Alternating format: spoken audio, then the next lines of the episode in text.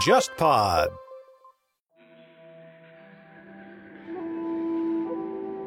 聊大河剧和日本历史，一直是忽左忽右的传统保留节目之一。从元赖朝的崛起，到本能寺之变，再到被现代日本冷落的明治维新，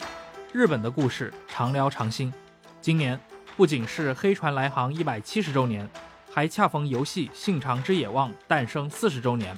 战国热情未消，幕末情怀犹在，不如就在二零二四年的日本新年正月里。来一场独一无二、穿越古今的历史巡游吧！明年一月八日到十四日，邀请你与沙青青、程彦良一起漫游关西，纵贯幕府时代。不同于此前的肯尼亚之行，本次关西之行的行程设计自然与人文并重，并且我们精心挑选了下榻酒店和行间用餐，希望呈现一场普通个人行难以体验到的极致关西之旅。你可以在“忽左忽右 （Left Right）” 公众号回复“关西”或“旅行团”即可了解详情，也可以直接添加“忽左忽右旅行团”小助手微信，微信号 hzhyxzs 二，报名参团。各位听众，大家好，欢迎收听这一期的“忽左忽右”，我是陈彦良。亨利·基辛格去世。我想是最近一周最被大家关注的一个新闻，所以我们今天这一期肯定是围绕这个话题。说实话，这个新闻有点震撼，但是并不意外。毕竟我过去做了很长时间的讣告记者，对于一个一百岁的这样的一个大人物来说，大部分的媒体都早就已经提前准备了很多版本他的这个讣告。那么在今年年初的时候，我也记得啊，当时我们节目的嘉宾刘怡就提醒我。二零二三年，咱们一定要录一期关于亨利·基辛格的专题节目，因为今年的年终是他的百岁生日。但是因为各种各样的一个原因，导致我们拖到了年底。没想到就在美国时间的十一月二十九号，刚刚一百岁的基辛格就在康涅狄格州的家中去世了。就是关于这位大人物的生平啊，其实可以说，呃，能聊的话题太多了。所以今天这一期节目。我们聊的内容，它必然是挂一漏万，对吧？没办法面面俱到，更不可能像编年似的来聊他一生所经历的所有的这些事件。我相信很多人可能也都清楚啊，基辛格本人在美苏关系、在中美关系以及在中南半岛和现代拉丁美洲的历史上都扮演了非常重要的角色，尤其是他最活跃的那个七十年代。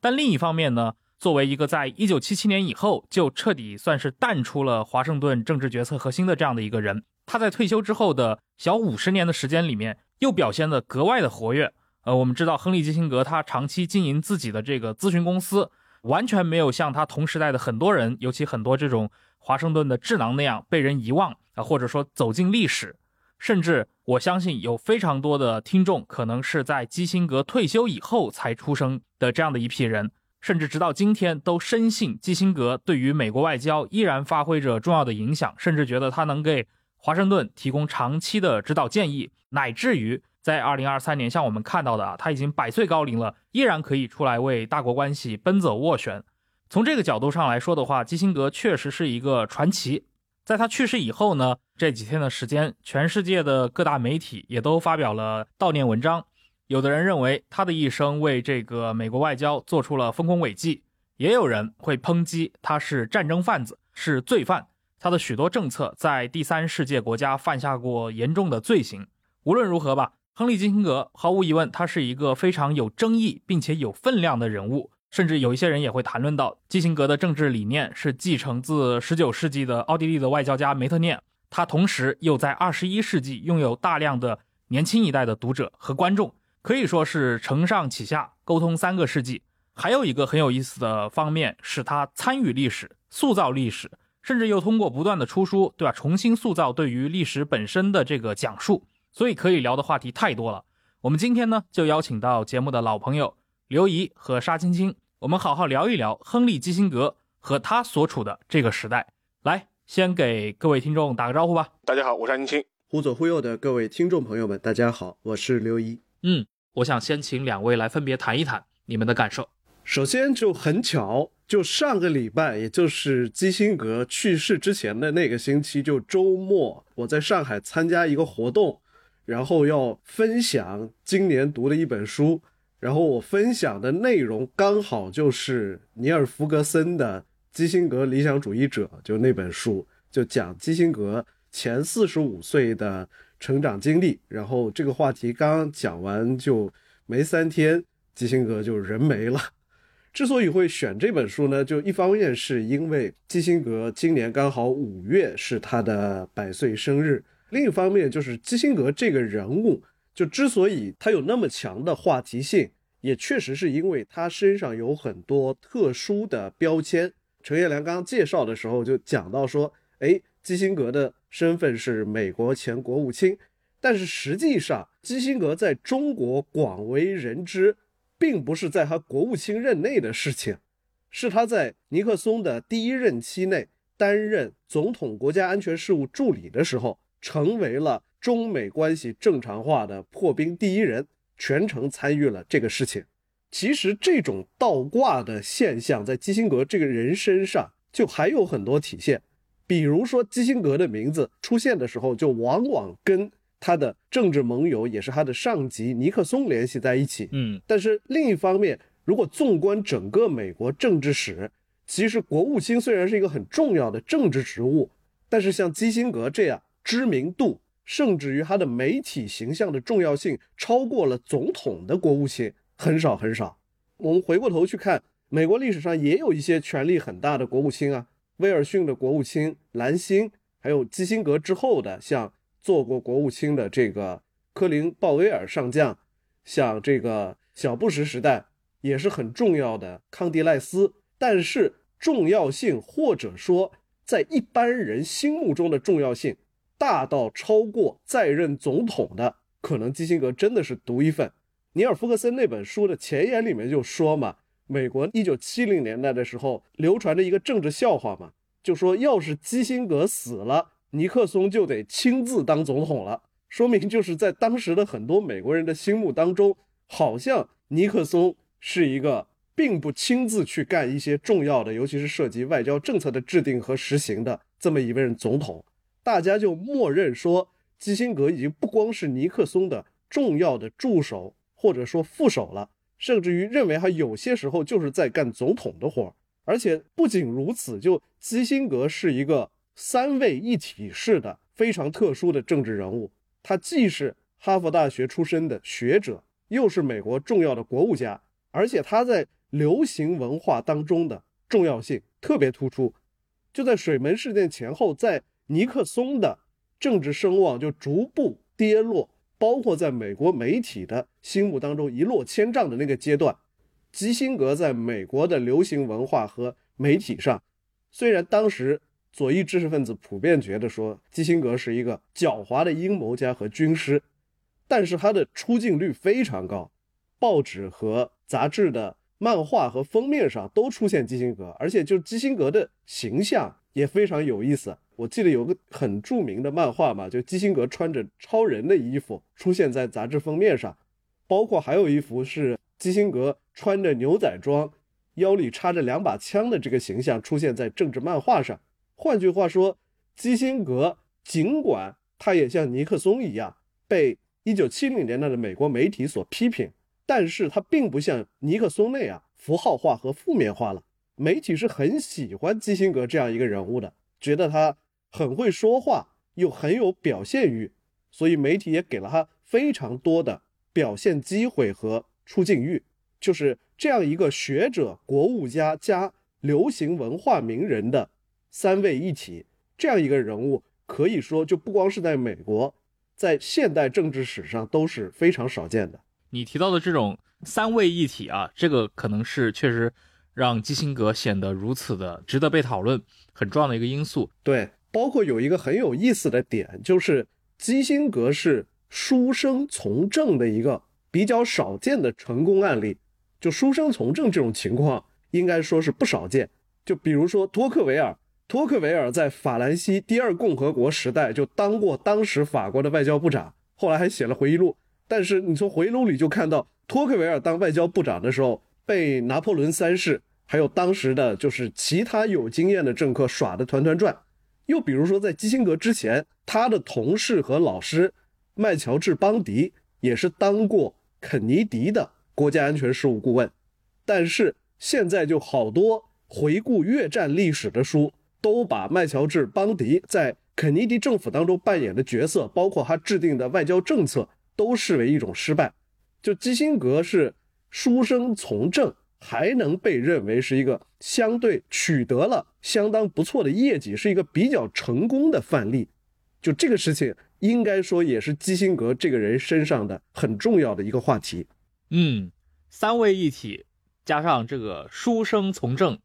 而且是成功从政了啊。沙老师，你来谈谈你的一个初始的一个感受。第一点的话，就跟前面各位提到的，因为其实作为一个百岁老人啊，他的去世，我觉得应该也不意外，我觉得也不会让人家特别吃惊。另外一点的话，我觉得其实就跟前面那个刘毅提到的，就是他的很多形象是倒挂的，尤其是中文世界吧，对他的很多记忆啊，其实有的时候也会有一种错位感。实际上面他在当那个国家安全顾问的时候，实际上面他的很多做法，我们事后来看的话是非典型的，而且甚至来说是有点借阅这种政治潜规则的。在尼克松的第一个任期，他的很多作为啊，实际上是绕开了当时的国务院来直接行事的。呃，这一点来说，跟他自己个人的一些外交特色和一些外交思想可能有着极为重要的关系。另外有一点嘛，其实因为他是直接促成那个中美建交的这样一个重要人物啊，以至于中国人在看待他的时候呢，可能会有我们自己的一些滤镜，以及我们自己的一些视角，可能会放大他身上的某一些特点，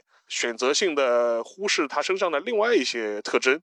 所以说，从这个角度角度来说的话，我们今天重新来回顾基辛格的这样一生的话，我觉得还是应该给予他一个更全面的一个视角，而且他的自己的一个出生背景其实就有他自己很独特的地方。因为两三年前我们录过一次《忽左忽右》，当时是讲布热津斯基，嗯，然后当时是把他跟基辛格是放在一起做比较的，一时余亮，对他们两个是一个互相竞争的关系，实际上面。他们之前在政治选举当中也各为其主，然后也较量过，所以大家有兴趣的话，可以把那一期节目找出来听一听。当时我们做了很多比较，地业与谋士，地业与谋士做的那期。实际上，当时如果你找过来看的话，你会发现基辛格他跟布尔津斯基他说有一个共同点，因为他们都是来自于欧洲，有这样一个旧大陆的背景。然后在美国学而优则仕之后呢，其实。基辛格其实就跟前面刘毅提到的，他非常成功的就是从学者转型为政治家，在实际的外交斗争当中呢，也取得了非常好的这样一个成果。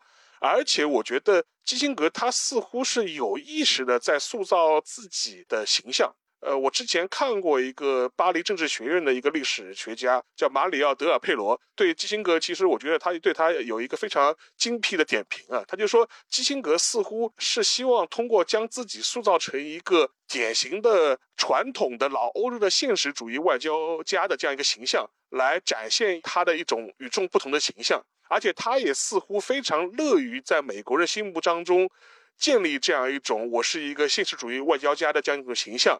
似乎希望像扮演一个像天真的理想主义的美国人，传授严酷且不可改变的国际法则到底怎么回事的这样一个角色，以此呢来塑造自己的声望。我觉得这个这样一个描述的，哎，我觉得还是蛮贴切的。基辛格的很多形象，其实上是是一个自我塑造的过程。所以说，我觉得这可能是我们在看基辛格的时候需要注意的一点。另外有一点的话，我们都会发现，实际上面他在福特政府之后就远离了白宫的核心。但似乎他是一个不甘寂寞的退休的国务卿也好，还是国安顾问也好。当他退休之后，他一直在经营自己的基辛格的咨询公司，也似乎非常不甘于一个退休老人的这样一种状态。八十岁、九十岁，还有非常强烈的一种表达欲。就比如说，在他去世之前，他还合作过一本书，讲述他对所谓人工智能的一些看法。但是。至于他自己到底懂不懂人工智能呢？我觉得这个其实也都是天知道的事情。但是他乐于发言，他乐于扮演这样一个角色。我觉得他就是一个非常不甘寂寞的这样一个政治人物，而且直到晚年啊，他也非常享受这种被名利所包围的这样一种状态，以至于才能够支持他八九十岁甚至一百岁都还希望能够在。国际外交的舞台上扮演一个重要的角色，获得他自己的满足感。实际上，站在我的角度，基辛格不光是自我塑造了他是尼克松乃至整个美国政府的谋士这样一个形象。就我还听人跟我讲过一件事，是美国海军战争学院有一个研究中国弹道导弹的专家，叫安德鲁·埃里克森。埃里克森就有一回跟我讲说，他读博士的时候，有一回美国以前的负责亚洲事务的这个国务卿帮办伊安 ·johnston 江义恩，江义恩跟埃里克森很熟。有一天他就问这个埃里克森说：“你想不想认识基辛格？”这埃里克森说：“怎么地也是一个历史名人啊，肯定想认识认识。”江义恩就跟他说：“好，你帮我送一本书和一些文件到基辛格的在曼哈顿的那个办公室去。”然后我给他打电话预约，介绍他来认识你。然后埃里克森就去了。基辛格在曼哈顿好像是有好几个办公的地方。他说他进到的那个办公室吧，就一进去就有一个一脸严肃的、瘦瘦的，很可能是犹太裔的一个女秘书来负责接待，带着他是穿过一条走廊走进基辛格的书房。然后他说，这个走廊两边吧，墙上首先是挂着基辛格跟很多历史人物的合影，从戴高乐到勃列日涅夫、毛泽东啊、尼克松啊。除了合影之外，就是那个走廊两边还有一些玻璃柜，就是各国政府送给他的一些小礼物，就下面还带名牌的那种。他说，我穿过这条走廊有两个感觉：第一，有特别强的那种压力感，因为就是你意识到。你要去见的一个是被各国政府和历史人物奉为上宾的人物。他说，第二种感觉就是好像就是在穿过历史本身，从现实世界就进入到一个勃列日涅夫、毛泽东、戴高乐、尼克松这些人还活着的一个时代。然后他说，穿过了这条走廊，走到了基辛格的书房里啊。他说，基辛格是坐在一个大木头桌子后面，斜着身子来跟他说话的。两个人当然寒暄了一下，哎。基辛格也知道，说他是江一恩介绍来的。他说，全程基辛格是坐在桌子后面，斜着身子，不怎么看他，低着头跟他说话的。然后他说，他们加起来可能就是聊了大概四十分钟吧。他说，全过程他觉得基辛格不是在对他说话，也不是在一种正常的啊一个研究中国问题的外交界的前辈对一个后辈学者这么说话。他说，我觉得这个人啊。好像就是以一种奥林匹斯山上下来的信使的那种口吻 来跟我说话，在奥林匹斯山上生活着尼克松、毛泽东、周恩来、勃列日涅夫，基辛格自己呢，好像是唯一一个能上山的凡人信使。埃里克森跟我说，他感觉基辛格好像不是在对他一个人说话，好像是在对以。埃里克森为代表的地上的凡人，给他传达奥林匹斯山上的神仙在想什么，说过什么，这么一个状态。我听了埃里克森给我讲的这个故事，我觉得就是那个场景就特别传神。哪怕是像埃里克森这样一个由基辛格曾经的一个熟人介绍给他的一个学术界的后辈，基辛格对他说话也是那么一个状态。等到我后来看了。奥利弗斯通拍过一个电影嘛，叫《尼克松》。嗯，那个电影拍的一般般，但是那个电影里面就有基辛格在参与密室外交的时候，跟尼克松、跟当时全世界的其他一些大人物，在灯光昏暗的房间里面发出鬼魅的笑声的这么一个场景。然后我看到那个电影里的场景，一下子就想到了埃里克森跟我描述的基辛格是怎么跟他说话的。然后我又意识到一个问题，就是。所有这些奥林匹斯山上的神仙的事儿，基辛格几乎是唯一的讲述者，甚至于他给我们描述的，他在回忆录里写的，他在各种文章里，在各种演讲里讲的，都是他专属的一个导演剪辑版。而且我甚至觉得说，基辛格描述的这些导演剪辑版的历史，是选择了特别好的对象，比如说。他讲他跟中国领导人的交往，他跟勃列日涅夫的交往，苏联领导人的交往，就是他描述的对象都是不会写回忆录的，或者说在这些国家的政治传统里面是不会把这些特别具体而细微的事摘出来说的。另外就是描述他跟尼克松的交往，而尼克松在美国的媒体和历史学家心目中是一个信誉破产的人，但是基辛格绝对不会去描述说他跟一个比较普通的西方国家的著名政治家打交道和聊天的过程中有多么精彩的故事和细节，因为那些东西如果基辛格描述的那个版本有差池，是非常容易被证伪的。但是基辛格讲的这些精彩的导演剪辑版的秘史，没有一项能被证伪，而且因为他活得足够长，又很能写，他从正值壮年时代就开始生产和传播他的导演剪辑版的国际政治秘史，传播了快五十年。在过去的十几年，随着像水门事件前后尼克松的那些监听录音带。有一部分内容已经解密了，然后美国有历史学家去对照这些内容，发现就基辛格在那些内在这些录音带里面，无论是他对尼克松的那种奉承和逢迎，乃至基辛格当时在涉及东南亚的很多政策上的发言，跟基辛格自己在回忆录里描述的那个版本是对不上的。但是 因为基辛格的这个导演剪辑版传播的时间太长。而且传播力太强了，就传播了四五十年之后，他描述的这个版本就是唯一官修权威版本了。这个事件也非常有意思，他不光是塑造了他自己作为美国政府谋士的形象，甚至是亲身参与裁剪和传播了他自己亲历的那些重大的历史事件。而且在他的所有的版本里面，他自己即使不是唯一的主角。至少也扮演了相当重要的角色，这也是一个非常有意思的现象。对的，因为前面刘毅提到这点非常的重要，因为其实基辛格他自己任内的时候呢，就非常注意啊，就是保留他自己相关的一些历史的一些文献。实际上面，一九七七年他卸任的时候呢，曾经让他的秘书啊，就是根据当时的那个那个电话谈话的记录啊。然后是摘录了大概超过三万页的他的个人文件，然后有选择性的将这些文件用于他的自己回忆录的撰写。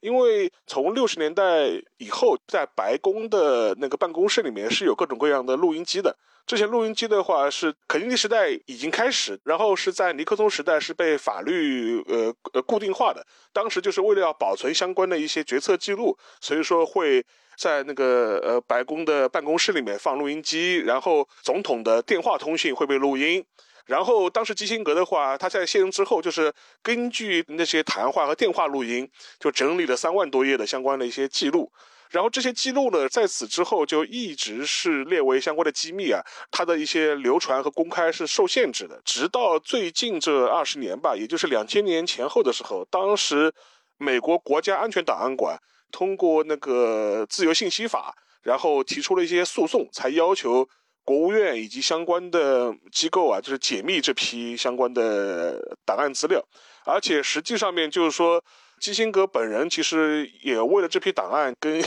那个国家安全档案馆产生过法律的诉讼。顺便说一句啊，我今天提到的这个国家安全档案馆，它不是一个官方机构，它是一个民间的一个学术机构，它是致力于收集。与美国国家安全有关的，尤其是冷战前后的一些相关的历史档案，然后致力于它的公开活动，是这么一个背景。然后现在的话，如果你去美国国家安全档案馆的网站上面的话，你是能查到部分的这一批资料的。而且就是说，在基辛格去世以后啊，我今天还在跟那个陈老板还说，就是说国家安全档案馆就是加班加点，就是把这一批涉及到基辛格有争议内容的一些黑材料就给挂在网上面了。我还是去浏览了一下，当时我我就找到了一份啊，跟大家稍微分享一下，可以看看当时基辛格跟尼克松之间的这种关系，他们之间是怎么样进行交流的。这一个背景是一九七三年的九月十六号。这个时间点刚刚发生一件非常重要的事情，就是智利的民选总统阿连德政府被推翻，然后皮诺切特通过军事政变上台，然后在这个时间发生后不久，有一份那个尼克松与基辛格的这种电话记录，通过这个电话记录呢，我们可以咀嚼出很多有很有意思的内容。我给大家读几段。一开始的时候是两个人简单的这种寒暄，然后尼克松就问他说：“嗨，亨利，你现在在哪？你是在纽约吗？”然后基辛格说：“不，我在华盛顿，我在工作。”今天下午工作之后呢，我会去看一场足球比赛。尼克松说：“很好，很好。现在是开季赛，现场观赛总比电视好。现在有什么新的，或者是有什么重要的事需要向我汇报吗？”然后基辛格说：“啊，没有什么非常重要的大事，智利的事情正在稳步推进当中。当然会有新闻报道和流水事件，毕竟一个亲共的政权被推翻了。”然后尼克松反问说：“这还不算大事吗？”然后基辛格说：“我的意思是，这事如果是在艾森豪威尔时期。”我们早就自己去当英雄了，而不是隔岸庆祝。尼克松回道：“好吧，如你所知，我们并没有直接插手这件事。”基辛格说：“我们没有。我的意思是，我们只是提供了帮助。那谁提供了尽可能的帮助，对吧？因为在那个档案原文的当中的话，他这个称谓他是空掉，他没有说具体是谁。然后尼克松说：“没错，这类事情就得这么玩。但是听着，随便别人怎么讲，要我说。”他们并不会听这批自由派的人的鬼话。基辛格说：“绝对不会的。”尼克松又回到：“他说，你知道这是一个亲共的政府，事实就是如此。”基辛格又开始奉承尼克松说：“没错，而且是亲卡斯特罗的。”然后尼克松开始在下一句开始飙脏话了。他说：“最重要的是，让我们忘掉所谓的亲共这回事吧，他一直都是他妈的一个反美政权。”然后那个基辛格又说：“哦，可不。”然后尼克松又讲了一句非常重要的话，他说。还有你跟我的说明，我注意到你发来的东西。你在机密谈话的备忘录中提出了一项政策，即要征用和美国合作的相关方面，并给予相关的补偿，让他们能够断绝与卡斯特罗的关系。让他们这么想就太好了，千万不要让报纸专栏和所谓的流血事件影响到这一点，因为大家就是要求刚刚政变上台的皮大帅一定要断绝与卡斯特罗的关系。哦，然后基辛格说。啊，这一些小事，也就是所谓的报纸专栏或者流血事件，并不会影响我，我只会向你一个人报告这件事情。这后面就是又围绕了一些相关的其他话题，谈了很多事情。这就是尼克松和基辛格这种谈话录音的一个片段，大家可以感受一下他们之间是怎么样交流的，然后基辛格是怎么样在 PUA 尼克松的，你会发现。在很多，尤其涉及到一些重要的外交事件的时候，基辛格他对尼克松的汇报是有所保留的。什么事情我会第一时间向尼克松报道，还是什么事情我做了决定之后再向你报告，都是基辛格自己在把握的。在这个程度上来说，尤其是在对外的一些相关活动当中，基辛格确实是在引导尼克松做决策。这一点的话非常有意思，而且很有意思的是，基辛格自己不讳言这一点。就我记得，我大学时第一次读《白宫岁月》的时候就很震惊，就是基辛格那个厚厚的三卷回忆录的第一部《白宫岁月》，就是讲他在尼克松第一任期内当国安助理时候的事情。然后我看到那个书震惊了，那个书简直就是办公室政治指南，对厚黑学指南。对他说，我第一次见到尼克松就发现尼克松社恐。基辛格说，我后来发现尼克松他有一个那个。黄色的拍纸小本子，他要见一个陌生的人之前，要先把要聊的要点写在那个小本子上，他要看着那个小本子说，不然他就会社恐。然后基辛格就发现尼克松第一社恐，第二高度的不安和猜疑。所以基辛格说，虽然国家安全顾问的办公室跟总统的那个椭圆形办公室之间隔一个走廊，白宫岁月里说。他自己每天都要好几次穿过那个走廊，到尼克松的办公室里去跟他聊闲天。原因就是他说他要让尼克松感觉到基辛格和国安会的这帮人没有背着他在偷偷操作一些什么事情。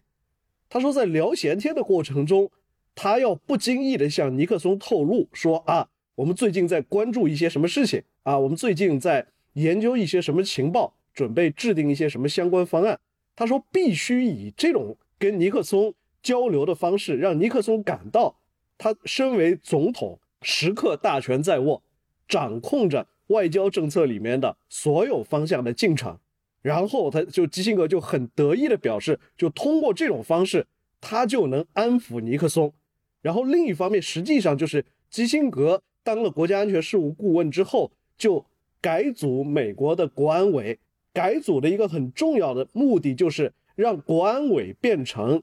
外交系统所有情报的一个处理中枢，就最后能确保说尼克松看到的那些所有的备忘录和报告，实际上是基辛格带着国安委的这帮人已经筛选过一遍了。就是不太符合基辛格自己利益或者主张的东西，他就不拿给尼克松看了。所以就是表面上看是基辛格在安抚尼克松，其实在安抚的这个过程当中，也是让尼克松放松警惕，好让基辛格带着国安委的那帮年轻人就放心大胆的去操作一些事情。呃，对的。然后的话，我可以再补充一点，就是同一个电话记录，也就是呃我刚刚读的关于那个智利的这个通联记录的后面还有一小段。呃，是涉及到中国的，你就可以看出基辛格的他这样一种处事风格。在讨论完那个智利的话题之后啊，然后尼克松又追问了一句啊，那除了那个智利的事情之外，今天还有什么事情要跟我汇报一下的？那个基辛格就说啊，除此之外呢，一切都很平静。中国人发出了非常友好的声音，我想他们只是在等我的结论，以便提出建议。呃，尼克松问，哎，你说他们回应很友好是什么意思？然后基辛格就回答，他说。他们的报纸已经不再攻击我们了，他们现在正在疯狂的抨击俄国人。然后尼克松说：“哎，这很好嘛。”然后基辛格又回道：“他说，你知道的，他们平时不会这么做，除非他们确有自己的想法。”然后那个尼克松回道：“是的，是的。”然后基辛格总结道：“哎，我告诉过您，欧洲方面进展也非常顺利，但是我认为在明年春天之前，一切都会保持冷静，您尽可以放心。”然后通话到此就结束了，你就可以看出来，这跟前面刘毅提到的，他是怎么样打引号的安抚尼克松，然后实际上面在不经意之间抛出他自己最重要的信息给尼克松，引导他做出相关的一些结论，或者是引导他的思维导向某一个特定的领域。嗯，白宫岁月，你们刚提到啊，就是完全是一部办公室政治指南。呃，就很多年前这本书再次再版的时候，当时我们就想好好聊聊这本。但是，一直到今天啊，可能基辛格去世了以后，这个我们也许有另外的机会可以专门聊聊这一套书。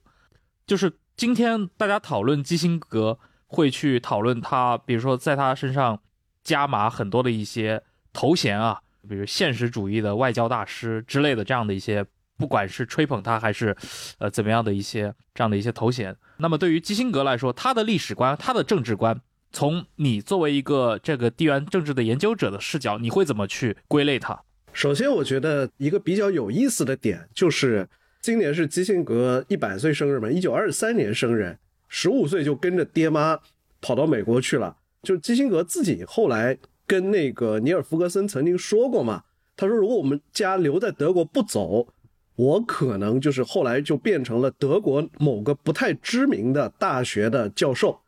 因为他们家在德国也是比较典型的中产之家嘛，他爸是菲尔特地区的教育局的一个公务员嘛，然后在一个高中教书，但是到了这个美国社会，整个家庭是经历了非常巨大的一个变化和转折，他爸就只能在一个小商店里面当会计嘛。就我们今天提到基辛格，都知道就是他是哈佛毕业，后来又在哈佛任教。但基辛格实际上，一九四一年他进大学的时候是进了叫纽约城市学院学会计学，就站在今天的角度，就是双非本科会计学专业学生。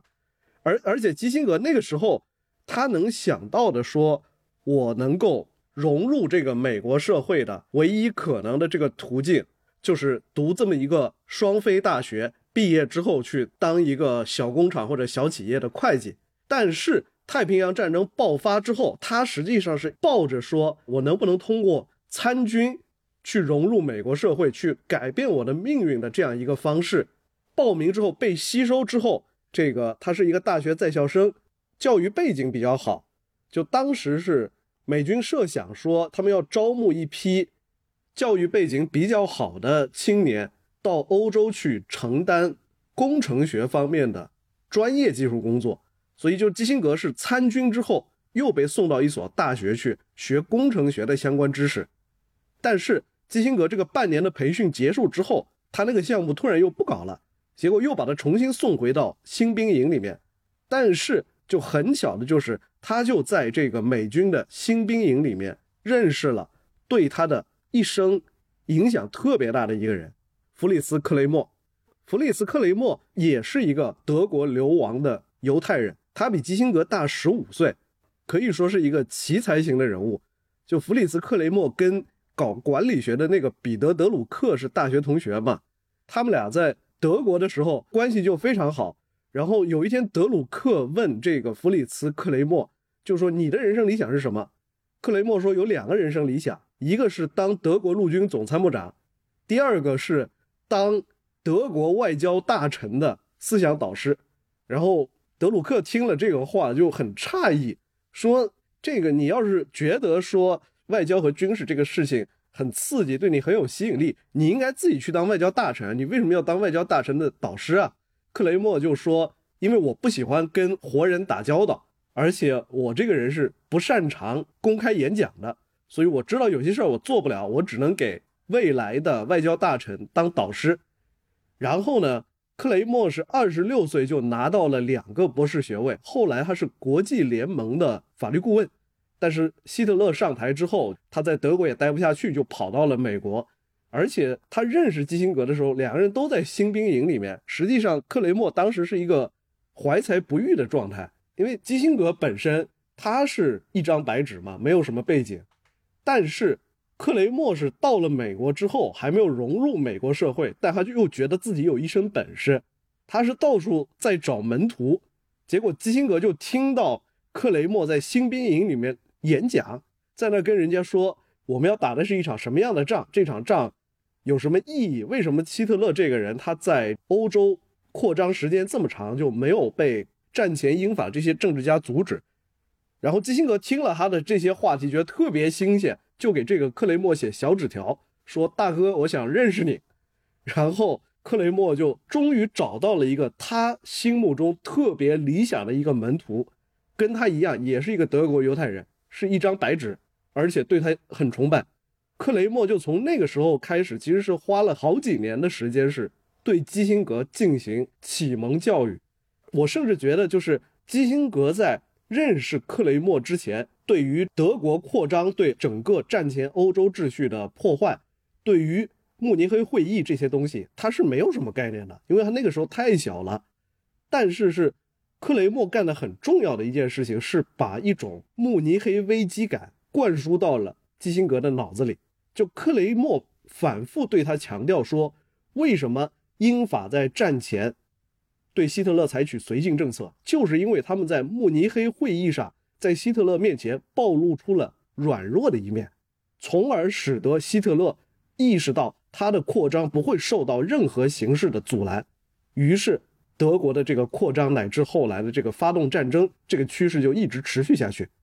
所以就是克雷默把他自己的那种。身为曾经的一位德国外交专家和前国联顾问，对国联失败以及希特勒崛起的这种恐惧，乃至他们最后造成的那种慕尼黑精神危机，把这个东西传递和灌输给了基辛格，而且在这个过程当中，还反复对基辛格强调说，国与国之间的这个政治就是一个非常残酷的、非常让人难受的东西，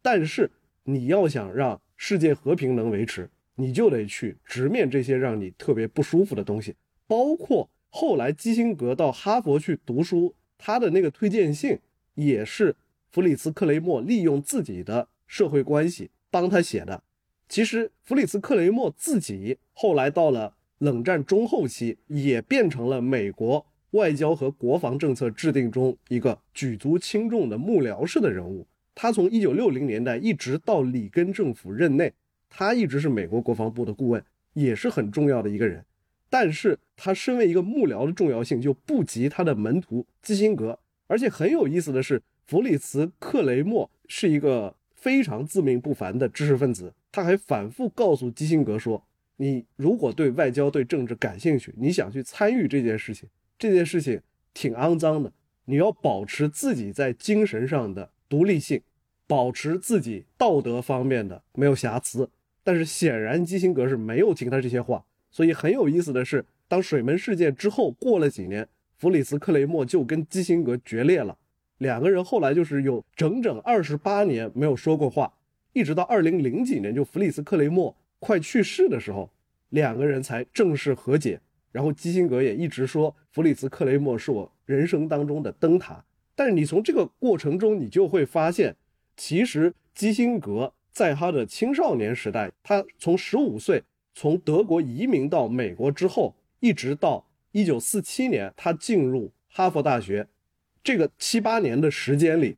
他并没有像他后来自己描述的版本中那样，他从来到美国的第一天起就带着欧洲外交的那些悠久的历史和宝贵的经验要来教授给美国人民。实际上，他也是经过弗里茨克雷默来帮他启蒙之后，才开始有了那种意识，说哦，我所来自的这个德国，我所来自的欧洲大陆，他们的这个处理国际政治、处理历史的这逻辑，跟美国人现在的这个传统是不一样的。嗯另一个很重要的变化，实际上是一九四七年他到了哈佛之后，又认识和接触了两个特别重要的人。他四七年到哈佛的时候，他实际上是插班进去的，因为哈佛认为他战前在纽约城市学院读完了大一，所以就直接让他插班到大二。他四七年去入学，五零年本科毕业嘛。然后他在哈佛就认识了威廉·杨德尔·埃略特，就他后来的博士生导师。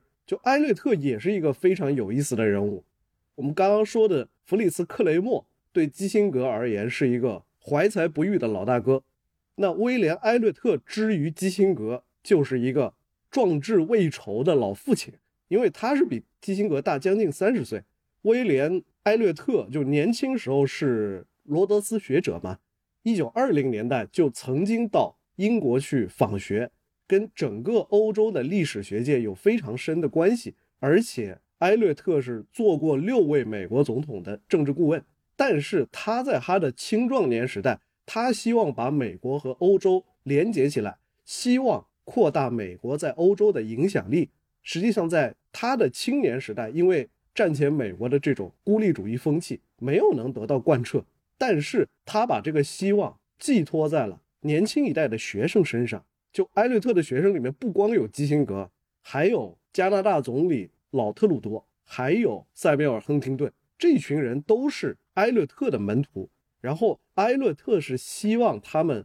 更多的去接触、去研究欧洲历史的思想传统，然后再看怎样能把美国和欧洲给连接起来。所以基辛格在哈佛读了那么多年书，实际上在这个过程当中。埃略特在学术上完全不管他，只是引导他说：“你可以去研究研究欧洲历史传统是怎么回事。”所以基辛格本科的论文就写的是康德、斯宾格勒和汤因比嘛，然后那论文特别长，写了三万五千个单词。结果哈佛后来就出了一条不成文的基辛格规则，就本科毕业论文最长就不能超过三万五千个词。但是我后来翻了一下，就是基辛格早期的思想脉络的一个东西，我倒是觉得说他受的最大的影响不光是康德的《永久和平论》，我的感觉就是基辛格很大程度上受到黑格尔的影响。怎么说？就是我老觉得基辛格在后来以一种兼有冷酷无情和得意的口气，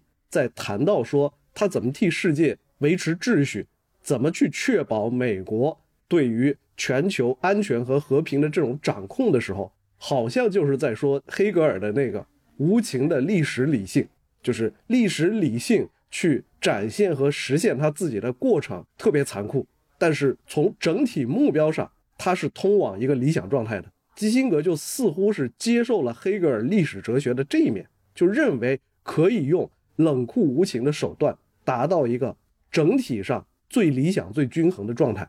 然后就是度过了这个阶段，他在写博士论文的时候，就正式开始研究梅特涅和卡斯尔雷了。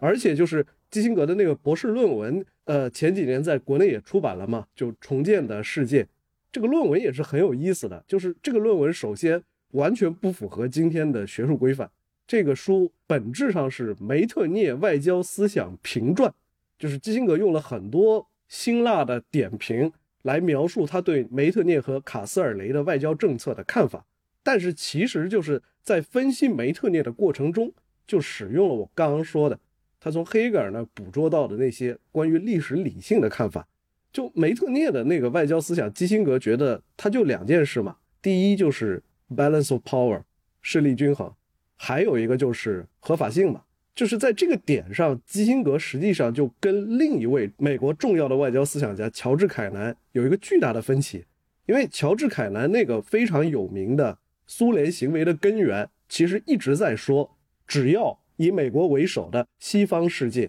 按照自己的战略规划坚持下去，苏联这个体制因为它自身具备的矛盾性是一定会崩溃的。但是基辛格通过他的梅特涅研究引申出来的一个观念，实际上是他不在乎苏联会不会崩溃，他也不在乎苏联是不是邪恶的，就像梅特涅不太在乎说俄国沙皇亚历山大这个人是不是邪恶的。梅特涅认为说，只要不出现像拿破仑那种用武力来传播政治观念的人，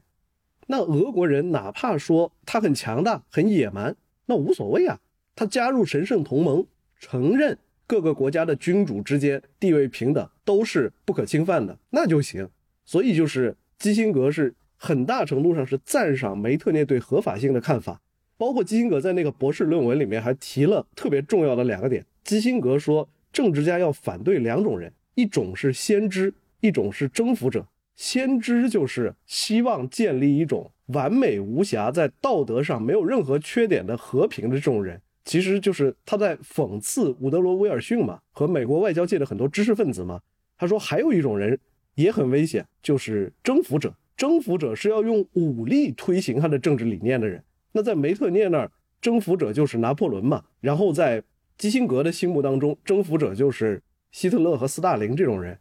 然后就是这个基辛格是通过他对梅特涅的回顾和描述，实际上是初步把他自己对于欧洲的政治和外交传统的这样一些理念给传递了出来。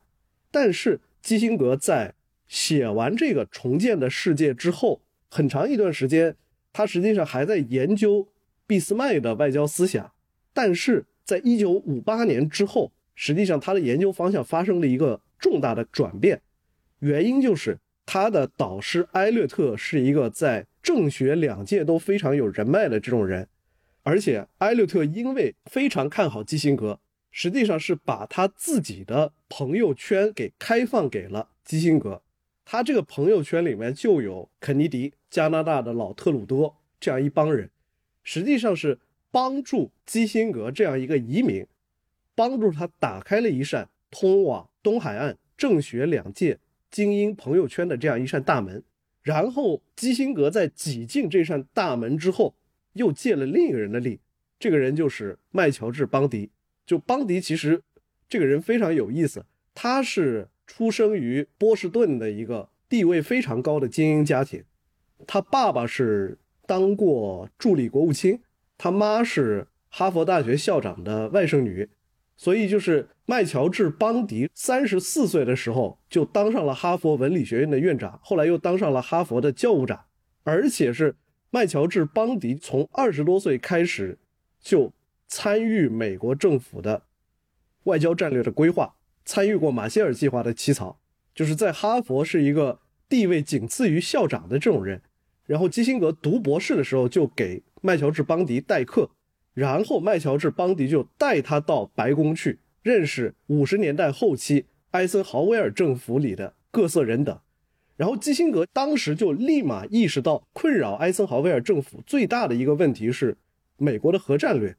因为美国实际上是没有规划好说，当苏联也拥有了核武器，甚至在数量上开始跟美国持平之后。美国要如何利用核威慑这个工具？结果基辛格就写了一本书嘛，就突然从他自己的过去的历史研究开始转向现实政治研究，而且是当时美国最稀缺也最受政府关注的核战略问题，就一九五七年出的那本《核武器与外交政策》嘛。然后就在那本书里面提出了有限核战争这样一个理念。这个理念过了几年来看，完全就是胡扯嘛。后来基辛格自己也承认说，所谓有限核战争实际上是一个没有办法操作的东西。美国之前关于核战略基本上只有两个流派，一派就是大规模报复，另一派就说说服苏联，大家都搞核裁军。基辛格那本书，他的《核武器与对外政策》这本书，突然就提出说。核武器这个东西跟飞机大炮也没什么区别，也就是一种武器，也可以被用来实现某种政治目标。然后一下子，艾森豪威尔政府还有麦乔治·邦迪周围这帮人就一下子都注意到他了。他对于最流行、最热门、政府最关注的话题提出了一个回应，然后大家就一下子就觉得说，哎，这个基辛格对核战略有看法，是专家啊。白宫要开一个政策简报会，得带着他。然后到了六零年，麦乔治·邦迪是给他的好哥们儿约翰·肯尼迪去当国家安全事务助理之后，马上也把基辛格就拉到他的部门里面去，给他当幕僚。甚至于肯尼迪一度听说了基辛格这个人，还挺欣赏他的，还问过麦乔治·邦迪，就说要不要给基辛格安排一个什么职位。而且麦乔治·邦迪是用他自己的亲身经历。给基辛格提供了正反两方面的案例，因为麦乔治·邦迪实际上只比基辛格大四岁。基辛格曾经问过麦乔治·邦迪说：“如果我想到美国政府里面去工作，到底是在白宫工作好，还是去国务院工作好？”麦乔治·邦迪就告诉他说：“肯定去白宫啊！你要搞政治，你一定要留在离最高权力最近的地方，不要去国务院那种地方。”但是麦乔治·邦迪就。慢慢的就开始跟基辛格产生分歧，因为基辛格本身是一个表现欲很强的人嘛，尤其肯尼迪还暗示说要给基辛格安排一个职务，这让麦乔治·邦迪觉得自己受威胁了，他就开始疏远基辛格。后来基辛格给他决裂了，但是基辛格从麦乔治·邦迪的白宫生涯当中，他后来自己总结，他说邦迪是那一代美国的国际关系学者里面公认的最聪明也最有抱负的人。但是他的白宫生涯结局却非常不好，原因就是因为他自我感觉太良好，他认为他可以利用自己跟总统的特殊关系，去压服所有人，以至于后来把美国的整个国务院系统和美国的国防系统就都给得罪了。而且他觉得麦乔治·邦迪犯的一个很重要的错误是，邦迪觉得自己是大知识分子、大学者，他总是用居高临下的那种语气。去跟美国的国务院和国防部的高级官员说话，甚至于他在面对好朋友约翰·肯尼迪的时候也是这种腔调。基辛格说，他从邦迪的事情上吸取了一个很重要的教训。他说，总统、国防部长、国务卿这帮人都是在华盛顿的那个政坛里面起伏打滚多少年的人精，他不需要你作为一个顾问来给他们输出价值观，来给他们上课。他们对于你的使用很大程度上是工具性的，就是即使你自己有自己的抱负要实现，你也得做出一个工具人的姿态。所以，就是跟麦乔治·邦迪的这段经历，实际上就让基辛格自己也反思了很多，怎样扮演一个合格的工具人的角色。另外，就是实际上是麦乔治·邦迪把他带进白宫之后，又使得基辛格认识了另一个人，也很重要，就是纳尔逊·洛克菲勒。嗯，因为。洛克菲勒是共和党实际上从一九五零年代后期开始公认的下一代的领袖，但是基辛格自己总结说，纳尔逊·洛克菲勒这个人就缺一股狠劲，因为他老是害怕其他人会说你想当总统就是为了增加你们家族的财富。他说，洛克菲勒是一个非常想要体面的人，他在重要的政治决策的场合就缺一股狠劲。所以他六四年在党内初选当中选不过巴利·戈德华特，到了六八年在党内初选当中又败给尼克松。但是基辛格还挺喜欢纳尔逊·洛克菲勒这个人的，因为洛克菲勒对他非常好，把别墅借给基辛格，给他搞了一些钱，让基辛格去做自己想做的学术研究。就基辛格对纳尔逊·洛克菲勒应该说非常忠诚，从他们一九五六年认识之后的十几年之间。基辛格是一直给纳尔逊·洛克菲勒的政治竞选出谋划策。就洛克菲勒实际上在六八年党内初选输给尼克松之后，意识到自己可能再也没有机会当上美国总统了。实际上他也就是到死之前的几年当了几年副总统嘛。他就觉得说，基辛格鞍前马后的追随我十几年，我得给他有一个政治回报，就把基辛格介绍给了尼克松，基辛格才开始跟尼克松合作。而且他是迅速的察觉到了尼克松的性格弱点以及可以被他利用的部分，然后就开始尝试在跟尼克松合作的过程当中去践行自己对于国际政治、对于世界的这样一些看法。而且很有意思的是，尼克松对基辛格的这个态度，因为尼克松是明显从他当艾森豪威尔的副总统开始，尼克松是靠反共起家的。实际上，他在整个美国东海岸的知识界，除了一些保守派之外，非常不受欢迎。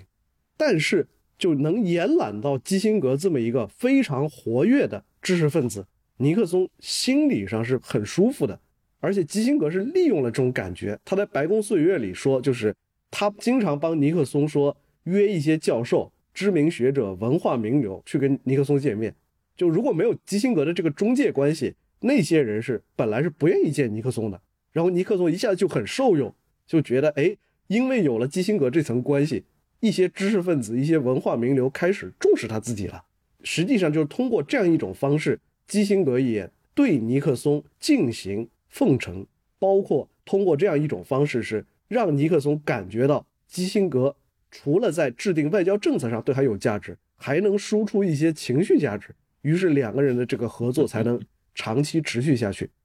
甚至于《白宫岁月》里讲了特别有意思的一个点，就是尼克松出访北京回来之后的第一件事，就是找了后来水门事件的重要当事人霍尔德曼，让他给基辛格带去一封信。基辛格一看那个信，都给气乐了。他说那封信的主要内容是尼克松跟他说。我在中国达成了这么大的成就，但是美国的媒体和记者都特别讨厌我，请你帮我召开一场记者招待会，对记者说尼克松总统对中美关系的正常化做出了重大的贡献，而且是白纸黑字的写着有以下十项重大贡献，这十项重大贡献都是尼克松总统以一己之力推动的，十全武功。就基辛格说，我看到这封信都懵了。心想尼克松，你难道不知道你已经干成了石破天惊、可以载入史册的一件大事吗？你还那么在意知识分子、记者和美国的报纸不喜欢你？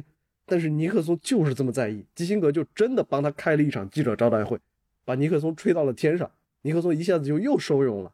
所以就对尼克松来说，基辛格是复合型工具人，他还不光是说是一个谋士。他给尼克松提供大量的情绪价值和人脉价值，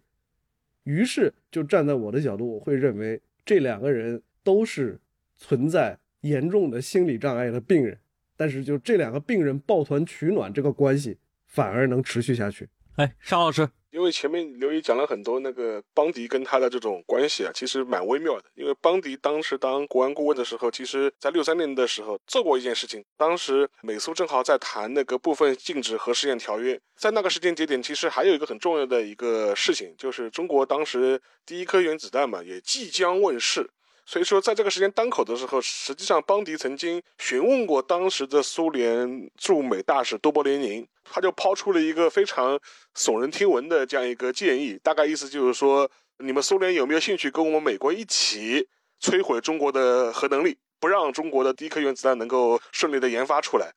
这一个提议当时是莫斯科方面就是没有搭这个枪，但是他之所以会提出来，是因为邦迪观察到当时的中苏实际上处于一种分裂的状态，所以说他当时就提出了这样一个非常大胆的这样一个外交的建议。但比较有意思的事情就是说是六七年后啊，当时的基辛格其实处于一个类似的位置，但是他是扮演了一个相反的角色。当时由于中包岛事件啊，中苏就是在边境啊发生了武装冲突，然后剑拔弩张。当时苏联内部的话，实际上面也有人提出来要对中国的已有的核设施啊，就是采取外科手术式的打击。这一点的话，就是在我们忽左忽右之前的节目中，其实也提到过。当时基辛格实际上们正好是采取了一个相反的一个态度，就是说是通过各种各样的方式，就是暗示我们美国绝对不支持你们苏联人采取这样一种外科手术式的打击啊，就是摧毁中国的核能力啊。我们采取一个反对的态度，甚至给予一些比较强力的这种暗示。这个的话，正好跟邦迪当时在六三年的这样一个提议放在一起比较的话，你就会发现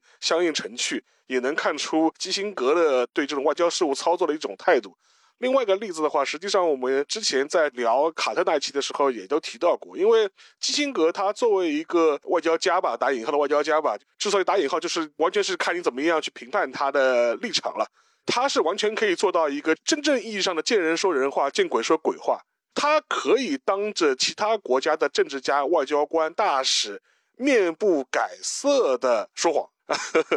就比如说他当时曾经当着国民党当局当时的驻台的代表叫名字叫周书凯，拍着胸脯信誓旦旦的说，在联合国席位的投票的过程当中，我们一定会支持台湾的。结果美国方面是投出了一张弃权票，实际上面当然都是一个安排好的嘛，因为他是在联合国投票的当时，他正好也在中国秘密访问嘛。这个事后，台湾当局国民党方面还派周书凯打引号的兴师问罪啊。结果基辛格的说法是说，哎呀，是那个当时的美国的驻联合国的代表啊，老布什对吧？他没有听我的话，没有及时的 update 我们的最新指示。然后把所有的锅全部给甩出去，所以说他就是这么一个人。所以后来美国派那个沃伦·克里斯托弗到台北去向国民党当局说明这个情况的时候，那个蒋经国的亲信王生就组织了救国团，把克里斯托弗给打了一顿。打了一顿嘛，就是真的 是的，是的。所以说这个事情的话，你就能看出来基辛格他一种技巧也好，或者是他的这种行事的风格也好。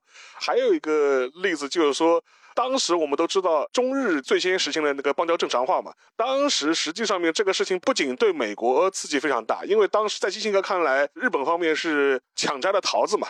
另外一方面的话，实际上也深刻的刺激了当时的苏联。当时的苏联的驻美国大使多布雷宁啊，其实也跟基辛格就说是讨论过这个事情，试探美国对这个事情的政治态度是什么。当时基辛格也是拍着胸脯说：“哎呀，他说这个事情，我觉得吧，我们美国苏联啊。”都应该反对在亚太地区出现一个中日之间的连线。对这个事情呢，我们应该保持警惕。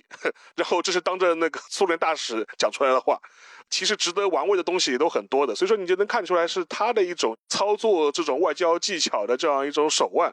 而且就跟前面刘毅提到了一种他对所谓军事外交的这种观念和一种外交的理念，实际上他讲过一句非常有名的话，大概意思就是说。政治最基本的问题，不是对所谓邪恶的压制，而是对道德与正义的限制。这就你能看出来他的一种外交的价值观。然后他也是用这种外交的价值观去做出相关的一些外交决策。因为当然站在我们中国的立场，对中美建交的过程啊，特别的关注，也比较了解，然后也能够站在我们的角度啊，给予他非常高的评价。但是基辛格同样也是基于这套价值观去推行他在其他地方的一些具体的外交行为，无论是在南美洲，我们前面提过的智利，以及阿根廷，以及越南的相关地区的一些行为。所以说这些行为为什么会引发相关的争论？到目前为止，在他死后，很多人也会把他视为所谓的战犯啊、刽子手啊，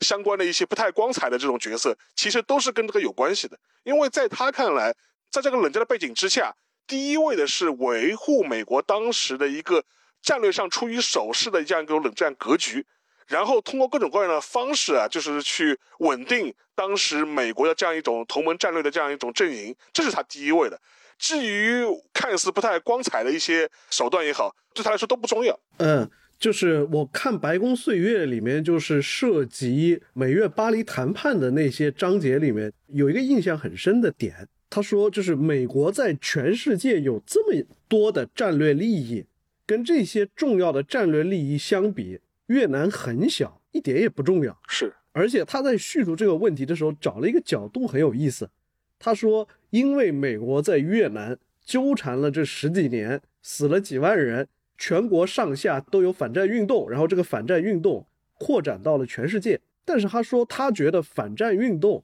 是一个情绪性的东西，是不真实的。他就举了一个例子，他说美国的大学生反战，确实是因为有人不想去当兵。但他说，为什么瑞典也有反越战运动？瑞典又没有在越战出兵。他觉得，全球性的反对越战的运动，它不是一个真实的国家利益或者说是群体利益的反应，它就是种情绪。所以他说，尼克松政府推行外交政策，绝对不能被情绪带着走。不要高估越南这件事情的重要性。美国在中东、在亚洲大陆还有更广泛的利益，这些利益哪一个重要性都比越南强。但是他虽然是这么说，但很有意思的就是，他包括尼克松显然又想把越南变成他们自己的重要的政治资产。包括在这个过程当中，基辛格实际上是在六八年大选之前就作为约翰逊政府的。派出的一个密使就到巴黎去，通过法国方面接触跟北越有关的这样一些外交人员，去摸越南人的底。但是这件事情后来引起很大的争议，简单的说，在六七年前后，美国就有可能跟北越通过谈判达成美国逐渐从越南撤军、脱离越战泥潭的这样一种可能。但是，基辛格当时是以一个编外顾问的身份为民主党的约翰逊政府工作，但是他自己的政治立场是共和党的。在美国的媒体界和外交学界一直有这样一种说法吗？基辛格不想把结束越战的这件事的功劳留给约翰逊政府，甚至于因为他是这个谈判的当事人，六八年大选当中，他是把之前美方和越南接触，并且给越南方面抛出的条件是泄露给了尼克松，让尼克松用这件事情来打击民主党候选人在保守党选民当中的支持率。意思就是说，你们如果选了民主党上台。民主党一定会出卖越南，而基辛格在出任尼克松政府的国家安全顾问之后，也是把越南问题又亮了几年，而且在这几年过程当中，美国实际上是加大了在整个中南半岛的军事投入，除了轰炸北越之外，还把战线延长到老挝、柬埔寨，实际上就是践行了基辛格心目当中的他不想让慕尼黑悲剧重演。他不想让北越以及北越背后的苏联觉得说美国人好欺负，或者说美国人一定会让步。他一定要经过一番狂轰滥炸，展现出美国既有能力也有意愿继续在军事上对抗北越之后，最后才跟北越坐下来谈条件。而谈条件的时候，基辛格其实很清楚，美国撤出之后，南越政权用不了多长时间就会崩溃，等于说是从。六八年一直到七二年，就尼克松政府的第一个任内，美国和北越谈谈停停，同时辅以军事上的不断加码，就是为了实现一个基辛格明明已经知道美国在越南的军事存在不可能长期持续下去，而且南越也是要保不住的。但是为了让这件事情有利于尼克松政府的执政和美国的外交整体战略，他就是。让仗多打了四年，而且在这个过程当中是增加了大量的无辜平民，包括越南以外的老挝和柬埔寨人的伤亡。所以当时在美国的外交学界和媒体界就有种批评嘛，就说基辛格多打这四年仗，就是为了给自己骗一个诺贝尔和平奖，一定程度上也是为了回避外界批评说尼克松。政府也是很软弱，也在越南问题上让步，所以就是要让这个仗多打四年，中间就是要让轰炸不断升级。这又跟基辛格自己所宣称的越南对于美国的整体战略、全球安全不重要这样一个陈述，你把它对照起来看，你就可以发现，就是基辛格确实是他是以黑格尔式的历史理性的执行者自居，在这个过程当中，他是可以把无论是其他国家的主权独立，甚至于就是美国的舆论和民意，都是可以作为一种工具，都是可以随意的利用和摆弄的。所以基辛格对梅特涅其实赞赏的一个特别有意思的点就是，梅特涅时代是不用看民调的，而且梅特涅时代是密室政治和精英外交的这种传统特别强，而基辛格在他担任尼克松以及后来福特的。首席外交顾问的这个过程当中，实际上是也是实践了他心目中的理想的梅特涅外交的那个模式，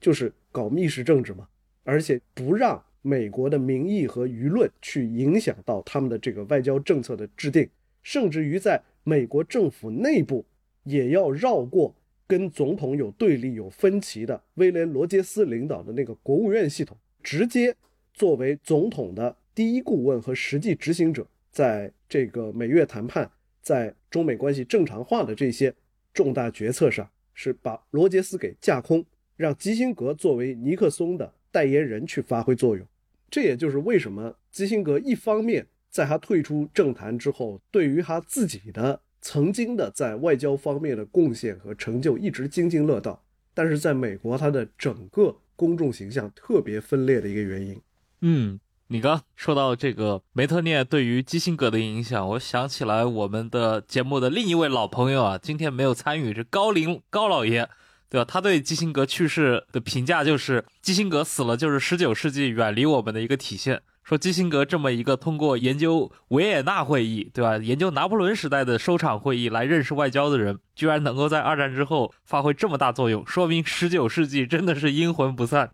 刘毅讲了很多了，我最后补充一个细节，也是关于越南的。因为一九七五年西贡被北越攻克前夕啊，整个四月份吧，南越是处于一个风雨飘摇的状态。当时其实我们也看了很多历史画面，很多历史历史的一些影片，就能拍到整个呃四月中下旬吧，都是属于一个逃难的状态，很多人都是要跳上美国的直升机啊，或者是运输机啊，然后撤退。嗯然后当时就是四月二十九号到三十号，等于是最后的这样一个撤退的夜晚。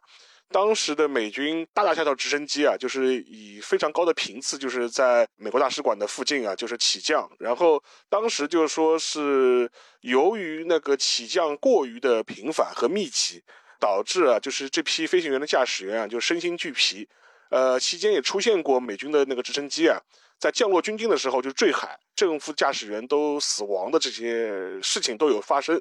所以说，华盛顿方面得知这个新闻之后呢，当时的总统就是福特，当时就问基辛格，他说：“为什么我们不暂时暂停那个撤离行动啊？可以等到次日的白天啊再进行。晚上这个起降很危险，然后又容易出事故，然后我们飞行员有伤亡的风险。”然后基辛格就是言辞表示拒绝。按他的说法是说，哎呀，就之所以我们现在还能够撤退，是因为我们跟北越之间啊有心照不宣的谅解，而这种谅解呢是极其有限的。如果我们现在暂停撤退，那就有可能会让河内方面误判我们的意图，导致就是说更加不幸的结果。所以与之相较啊，飞行员的疲劳乃至伤亡事故根本算不上什么问题。所以说我们一定要坚持撤退。所以说，在那个三十号的拂晓的时候，就是整个西贡的当地的美方的撤退行动就宣告结束。这是一个越南战争最后的一个落幕的这样一个时刻。然后你也能看出来，在这个最后的时刻啊，就是说基辛格他的这种非常现实主义，或者是他认为他自己在实践历史理性的这样一种态度啊，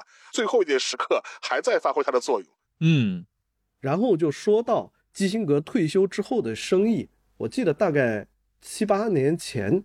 就香港有一家智库，他们跟基辛格的那个咨询公司建立了合作，然后我就去打听了一下这个合作是怎么进行的，也很有意思。他说请基辛格真是不贵，他们跟基辛格的那个公司签的合作合同差不多是按年付费，好像一年大概十几万美元。你付了这十几万美元，基辛格每年会跟你见一次面、吃一次饭，还可以跟你打两次电话，每次好像是一个小时还是两个小时。而其实找基辛格的这些人和企业是很少有什么特别具体的目的，反而是说我们所认为的基辛格这种前政治人物找他做某个项目的咨询，我们的想象是说给他一大笔钱，让他去游说某个人或者找某种人脉。这种业务，他说基辛格反而不接，尤其年纪大了之后，他在华盛顿的那些人脉实际上是逐渐凋零了。嗯。他接的就是一年十几二十万，你去像朝觐一样，你去拜会他，听他跟你讲故事，因为找基辛格的这帮人是一定程度上满足了朝圣、看看神仙的这种感觉，基辛格也获得了他依然受人重视、受人尊敬的这样一种感觉，双方对这种合作都特别满意。所以你看，就是基辛格在一百岁左右还在全世界到处飞，还在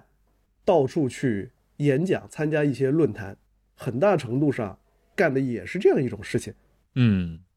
哎，那最后关于这个基辛格的遗产，你们会怎么去看待这件事儿？我觉得尤其可能在中文媒体，对吧？因为基辛格是中国的老朋友啊，对他的关注其实很多时候放大了他在美国政治当中的那种存在感。可能有一件事还是得必须 Q 一下，就是他在一九七七年卸任了国务卿以后，就是从此是离开了美国决策层的这个核心。之后的这些历届美国总统其实都没有再次启用过他。尤其是刚刚刘怡也提到过，随着他年事已高，到了八十岁、九十岁以后，他在华盛顿的人脉其实也在逐渐收缩。从这个角度上来讲的话，我们怎么去看待所谓的这个基辛格的遗产呢？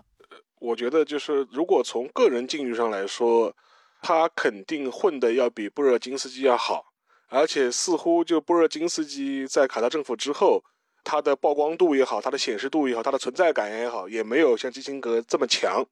但是如果你把它放大到一个宏观的这样一个政治理念或者外交理念来看的话，我觉得反而是布尔津斯基所代表的这种外交的思潮啊，渐渐成为了就是说是华盛顿的主流。反而是基辛格他个人虽然他似乎还有他的显示度和影响力，但是他背后所代表的这套十九世纪式的这种所谓的现实主义的外交的这种思想，其实已经是被边缘化了。因为波热金斯基其实跟他的一个很大的一个区别，就是说波热金斯基的背后他是有一个非常强烈的意识形态动机的。实际上面，波热津斯基真正的铺垫了冷战的结束和苏联的瓦解。他对苏联的意识形态的攻击和战略上的一些考虑，其实是一直延续到里根时代的。随着冷战的胜利之后，他们这一套外交的一套思维模式，或者外套的一种方式或者一种价值观，很自然而然而然的成为了华盛顿主流。因为我们赢得了冷战嘛，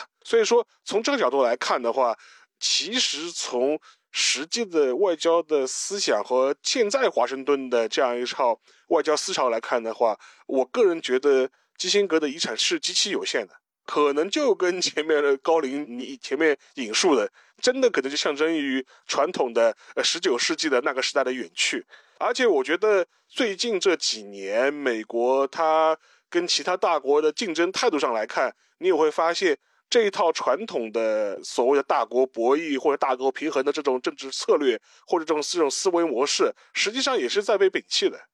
也是在被摒弃的。所以说，从这个角度角度来看的话，我觉得我们中国人看基辛格是有我们自己的立场和有和有我们自己的滤镜的。前面刘毅的比喻非常好，就是说是可以扮演一个呃奥林匹斯山上老神仙的角色。但是问题是，这个神仙他背后的东西实际上面是非常薄弱或者是虚空的。所以说，从这个角度来说，我们回顾基辛格啊一生形状，盖棺论定。但是我觉得对他的遗产到底有多少，还是应应该有一个比较清晰和客观的认知吧。嗯，刘怡，我觉得就是可以认为基辛格的有意思的地方就在于。他在一个特定的历史时期进入到美国的决策层，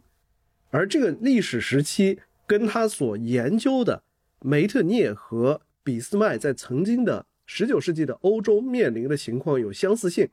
因为基辛格自己在那个重建的事业里面就写嘛，他对梅特涅这个人感兴趣，是因为奥地利在后拿破仑时代的政治秩序当中是硬实力最弱的一个国家。但是梅特涅能够去编织和维持一种相对和平的大国秩序，延续这么多年，而俾斯麦也是德国，虽然在一八七一年完成了统一，但是统一之后实际上是强敌环伺、危机四伏的状态下，试图去运营一种欧洲秩序。这个跟美国在一九六零年代后期、一九七零年代初期。沙老师前面提到的那个战略手势，同时面对多个战略方向，相对困难的状态是比较吻合的。所以在这个过程当中，基辛格可以提出把这个地缘政治学里面的一些理念，包括欧洲传统的军事外交的这样一些经验，离岸平衡啊、有限存在啊，就这样一些东西，能够把它化用到美国外交政策的制定当中。但是，一旦冷战结束，当全球范围内的权力分布变得高度集中于美国之后，美国如何在一个硬实力占据绝对优势的情况下，避免战略损耗，去运行一个以美国为中心的世界秩序？实际上，就是基辛格，因为他是采取了那种从特定的欧洲经验和他心目中的那种政治伦理观。来建立他的外交战略的这样一种方式，就导致他没有办法去应对和接受全球范围内权力结构的变化，所以他也就没有办法对后冷战时代的世界秩序提出无论是大国外交层面还是政治伦理层面的真正有建设性的建议。嗯，那今天关于这个，因为是基辛格的去世，我们。围绕他，对吧？把他的这个一生以及他在这个世界上留下的这样的一个位置，以及给后人啊，其实留下的这样的一个话题，今天进行了一些归纳。其实可以看到，最近这段时间关于基辛格的论述其实非常的多，而且可能全世界所有的重要媒体都在回顾这样一个人的一生。啊，中间有可能中国人非常熟悉的那些呃丰功伟绩的部分，也有一些可能是很多听众并不太熟悉的，对于基辛格的一些呃非常负面、辛辣的一些评价。呃，所以我觉得今天沙老师和刘一其实都从各自的角度来给我们提供了他们眼中的基辛格，他们眼中对吧？基辛格过去这么多年的一个作为，以及他给世界留下来的这些实质的一些影响，呃，尤其是这个人的性格和他所塑造的自我形象之间的这种关联，我觉得是今天分享的这个内容是非常丰富的。好，那非常感谢刘怡，也非常感谢沙青青，感谢各位的收听，我们下期再见。拜拜，拜拜拜。